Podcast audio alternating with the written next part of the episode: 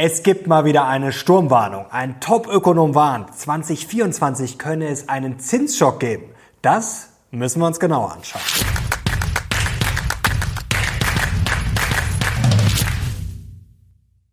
Servus Leute und herzlich willkommen in einem brandneuen Video auf meinem Kanal. Mein Name ist Mario Lochner und heute müssen wir sprechen über die Warnung eines berühmten Investors. Er warnt davor, dass es ab 2024 richtig ungemütlich werden könne, wegen der hohen Zinsen, dass jetzt der Schmerz erst beginne und sich sozusagen durchs System frisst und er warnt teilweise sogar vor einem Schock. Wir schauen uns natürlich an, welche Branchen sind besonders betroffen, welche Aktien könnte es treffen, worauf muss man als Investor jetzt schauen und es gibt natürlich auch einen bullischen Spin und wir blicken auf die Fed, die Notenbanken und Co. Und jetzt legen wir los. Wir starten gleich voll durch, Leute, aber vorher gibt es spannende Neuigkeiten, sozusagen einen positiven Zinsschock und zwar von Trade Republic gibt es diese Neuigkeiten. Wer mich kennt, der weiß ja, dass ich dort auch ein Depot schon lange habe und da gibt es jetzt 4% Zinsen auf das Geld, das nicht investiert ist. Also hier seht ihr, die Schlagzeile Trade Republic hat da ordentlich nochmal nachgezogen, draufgelegt. Gilt natürlich für Kunden, die schon bei Trade Republic sind. Also da gibt's Grund zur Freude und natürlich auch für alle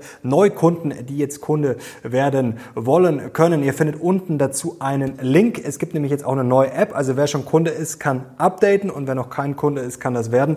4% Zinsen abstauben. Das Spannende, ab 1.10., ab 1. Oktober gibt's das für alle und vor allem wichtig unbefristet, denn da gibt es ja auch immer viele Log-Angebote, die dann zeitlich limitiert sind. Also unbefristet bis 50.000 Euro gibt es das Ganze, wie gesagt, Link unten in der Beschreibung. Und jetzt kommen wir auch schon zur Warnung des berühmten Ökonomen und schauen gleich mal drauf. Und zwar kam die Warnung kürzlich von Mohamed El Arian und er warnt ja vor massivem Refinanzierungsbedarf im kommenden Jahr, zum Beispiel bei High Yield oder auch bei CRE, also bei Commercial Real Estate. Da sagt er, es ist massiv und es drohe sogar ein Refinanzierungsschock.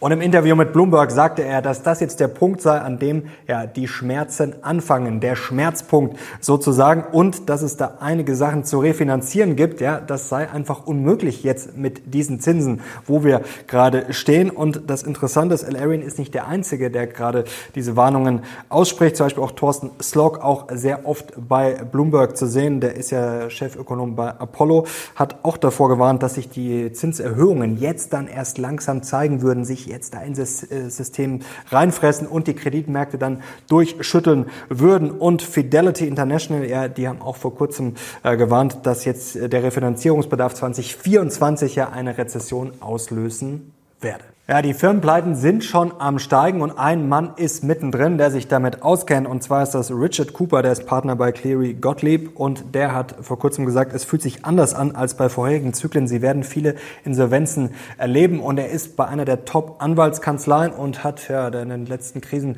viel geholfen, wenn man sozusagen in den Schulden erstickt ist. Also zum Beispiel während der Finanzkrise schon, auch dann als der Ölpreis ja das alles durcheinander gewirbelt hat, 2016, auch Covid äh, hat er sozusagen äh, gemanagt und dieser Mann sagt jetzt, ja, es wird viele Insolvenzen geben. Jetzt ist die Frage, warum sind die denn alle so pessimistisch. Weil sich da einiges aufgestaut hat, schauen wir gleich mal drauf, wie die Industrien da betroffen sind. Hier Industries with most distressed debt, also die Schulden, die am meisten unter Stress sozusagen stehen. Und hier seht ihr Total Outstanding Corporate Bonds, also Unternehmensanleihen und Loans, Darlehen trading at distressed levels. Und das überschreitet schon äh, die Summe von 590 Billionen Dollar. Also das sind in diesem Fall dann natürlich 590 Milliarden Dollar auf Deutsch. Und ihr seht hier ganz vorne, ja, ist Other, also das verteilt sich dann auf mehreres, aber Real Estate hier, Immobilien ist da ganz vorne mit über 168 Milliarden, dann Healthcare immerhin noch über 62 Milliarden, hier Retail, Einzelhandel über 32, Telekommunikation auch heftig mit fast 63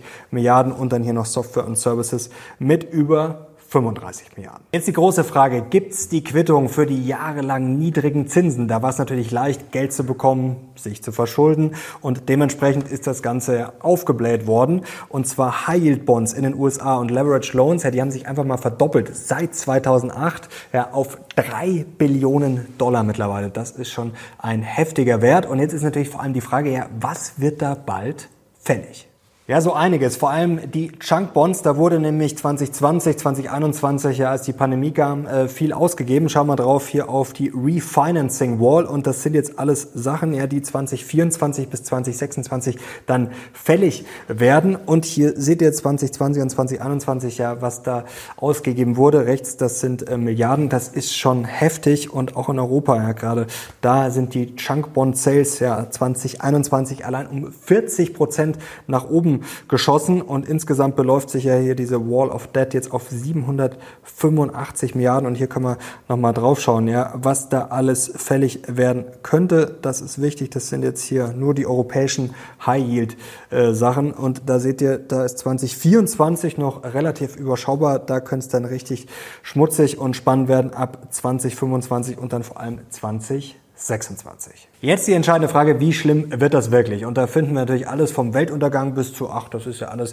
total egal. Versuchen wir mal eine Einschätzung in der Mitte. Moody's sieht keine riesen Insolvenzwelle kommen. Also die Insolvenzen steigen natürlich äh, gerade schon, kommen wir gleich dazu. Aber sie erwarten jetzt bei den riskantesten Unternehmen so eine Ausfallrate 13,4 Prozent. Das wäre aber nicht über Finanzkrisenniveau. Und jetzt bei den normalen Chunk-Sachen und Co.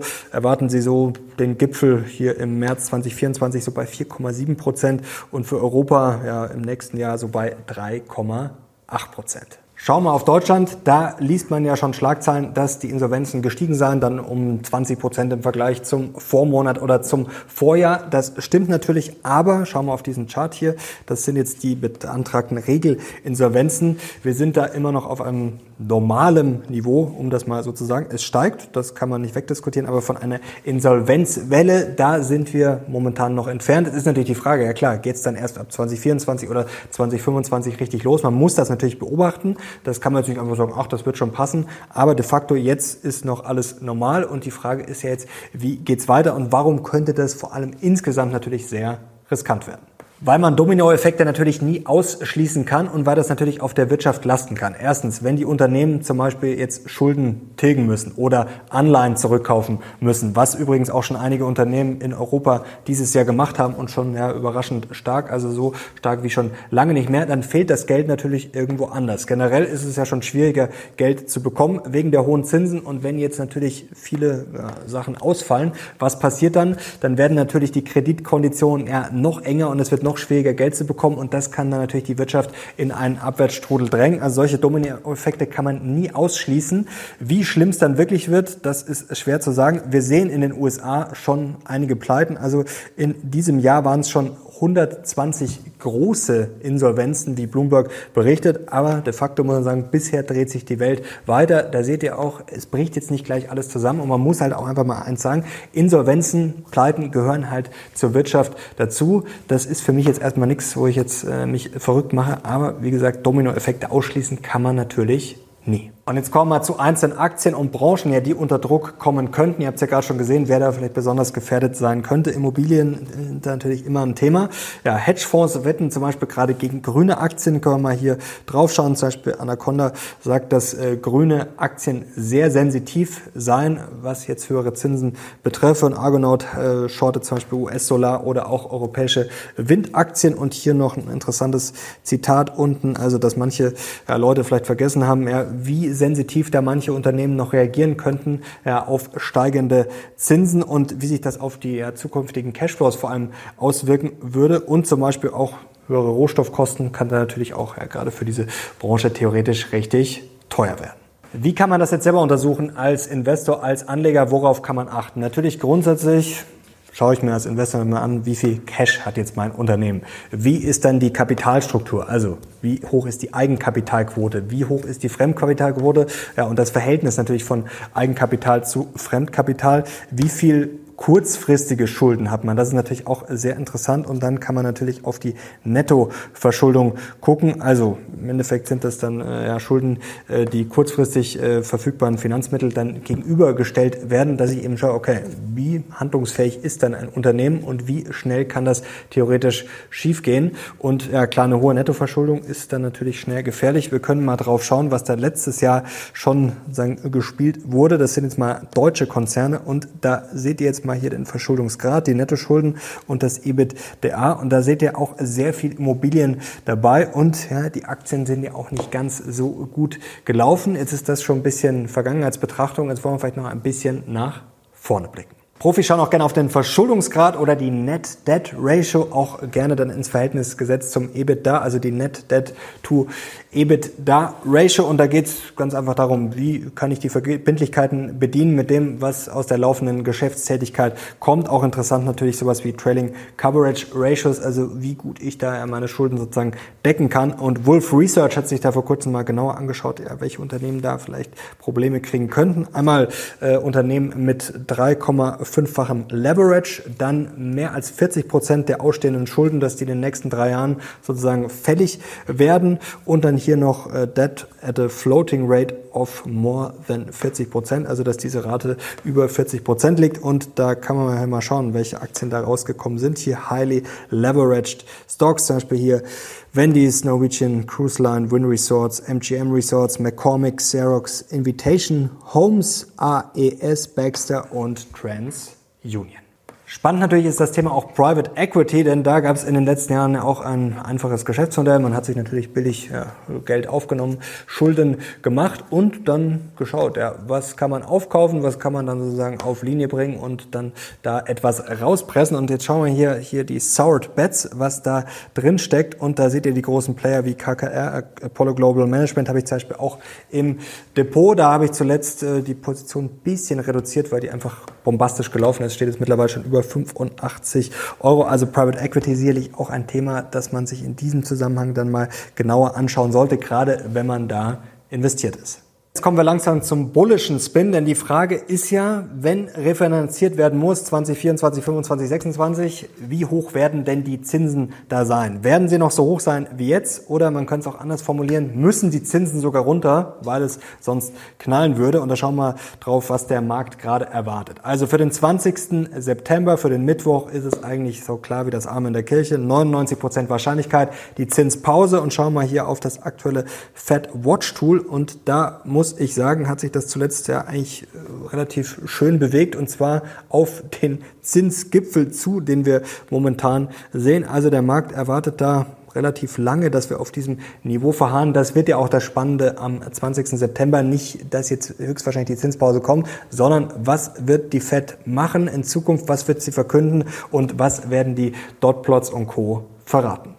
Und da ist die entscheidende Frage, ja, bleibt diese eine weitere Zinserhöhung um 25 Basispunkte im Raum? Wahrscheinlich schon. Und vor allem, wie viele Zinssenkungen ja, taxiert die Fed selber ein. Ja, das könnte sein, es wurde ja schon spekuliert, so vier für 2024 kann sein bei den Dotplots, dass es dann eher nur drei werden, dass es so ein bisschen hawkischer wird. Was würde dann passieren? Dann würden wahrscheinlich die zweijährigen Staatsanleihen und Co. abverkauft werden. Eher, dann würde es eher mit den Zinsen, wahrscheinlich mit den Yields nach oben gehen. Also momentan, muss ich sagen, ist die Einschätzung da schon eher straffer und sie könnte am Mittwoch dann vielleicht noch ein bisschen straffer werden. Also da sehe ich eher bullische Luft dann nach unten bei den Erwartungen und da lauere ich auch bei den Yields und Co. Also wenn wir bei den Zehnjährigen zum Beispiel Richtung 4,5 Prozent marschieren, also das glaube ich würde dann Anleihen schon sehr, sehr attraktiv machen. Ich denke schon, dass die Zinsen da ordentlich runterkommen können, werden. Wir haben natürlich noch das Restrisiko mit der Inflation. Zuletzt lief es da ja nicht so rund, aber wie gesagt, wenn man da ein bisschen rauszoomt,